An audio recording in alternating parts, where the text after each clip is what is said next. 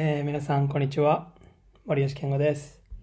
えー今回は個人トーク第2弾ということで、あの、ヨーロッパのシーズンがね、各リーグ終わりかけてきてて、で、僕のところのリーグも終わったので、今回は今シーズンの振り返りということで、僕が1年間戦ったスペインの3部リーグ第3カテゴリーにあたるセグンダベーについて、ちょっと今シーズンの感想をね、お話ししたいと思います。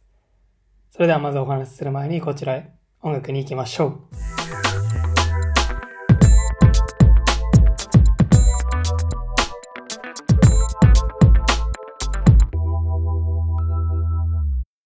えー改めまして皆さんこんにちは。森吉健吾です。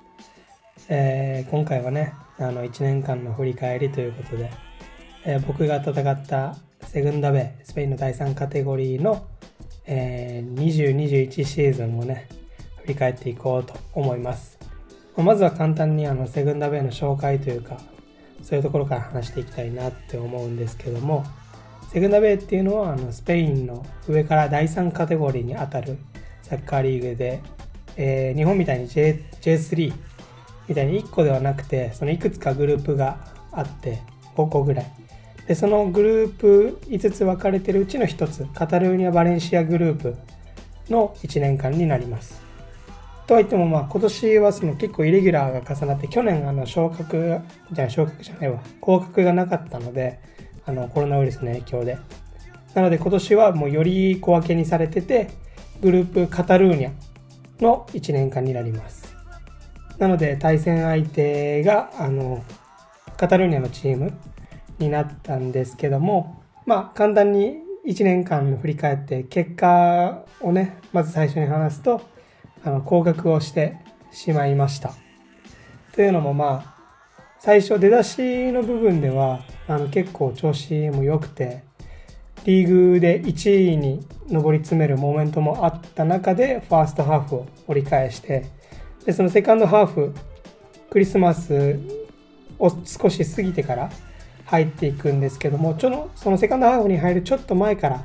あの少しずつ負けがかさんでってで9試合勝ちなしのモーメントを迎えた時点であのもう降格圏に入ってしまうっていうところに落ちてしまってで最終的にリーグはあの残留プレーオフをかける順位に落ち着いてでそこから残留プレーオフで負けてしまって降格になってしまったっていう形になります。まあそんな中でも結構ねいろんな学びがありましたけども、まあ、一番大きく学んだのはもちろんその戦術とか技術とかそういうところもすごく大事ですけどやっぱりあのメンタルの部分ですよね。あの僕が思うにレベルが高くなればなるほどやっぱりメンタルってすごいすごい重要で僕らが9試合あの勝ちなしを迎えた時にはもうなんだろう1点取られただけでそのまずいっていう空気があの漂ってしまうんですよね。っていうのもあの脳みそでいうおそらく自己報酬神経群っていうところがもう完全に止まってしまうんですよ試合で。だからあ無理かもしれないとか思ったりはやっぱりダメだって思うモーメントでそのちょっとずつ集中が切れていくというか細かいディティールの部分があの詰められなくなってで失点してしまう簡単なイージーなミスで失点してしまう本当その基本的な部分で失点してしまうっていうところがあの多かったです。なのでやっぱりそのメンタルがあのしっかりした状態で俺たちはできる俺たちはまだやれるって強く導けなかった信じられてなかった部分はやっぱりもしかしたらあるんじゃないかなっていうふうに思います。僕らコーチングスタッフに関してはその集中を保つっていう意味で選手の結構あのいろんな工夫をして挑んではいました。その練習メニューにおいてもその固定を作ってほとんど考えなくてもできる状態にしてよりコーチたちのその言ってることを求めてることに集中できる状態。練習メニューのルールとかはその複雑なものではなくとかだったりあのクラブのレジェンドっていう風に呼ばれてる人をそのコーチングスタッフとして呼び戻して3年前に現役引退したクラブもクラブの元キャプテン。ちょうどあの彼のあのウェファライセンスの兼ね合いもあってコーチングスタッフとして呼び戻してその選手により刺激を与えるっていうところでいろんな工夫は施しましたけどやっぱりあの9回も負けると難しいですよね。そのまあ、コーチングスタッフとして彼が来た時にはまだその9も行ってなかったですけど勝ちなしは。でもやっぱ負け方で込むことしかも昇格1年目っていうのもあってその結構やっぱりダメなのかなって思ってる選手やっぱり俺たちはこのリーグでやれないのかなって思ってる選手は結構もしかしたらいたりするのかなとも思ってるんですけどもそのやっぱり選手のメンタルを保つっていうところがあのすごくすごく難しかったんですよね。監督自身ももうここのクラブに5年いて結構一回これミーティングでもあったんですけどそのマンネリ化してるかもしれないみたいなそういう話もあってやっぱり長く続ける中で選手ににその自分たちをやれるって保てる緊張感をね緊張感って言ったらあれですけどその自分たちはまだやれる自分たちはできるって信じてもらえるメンタリティとそれに伴った練習試合における集中力を保つっていうところでは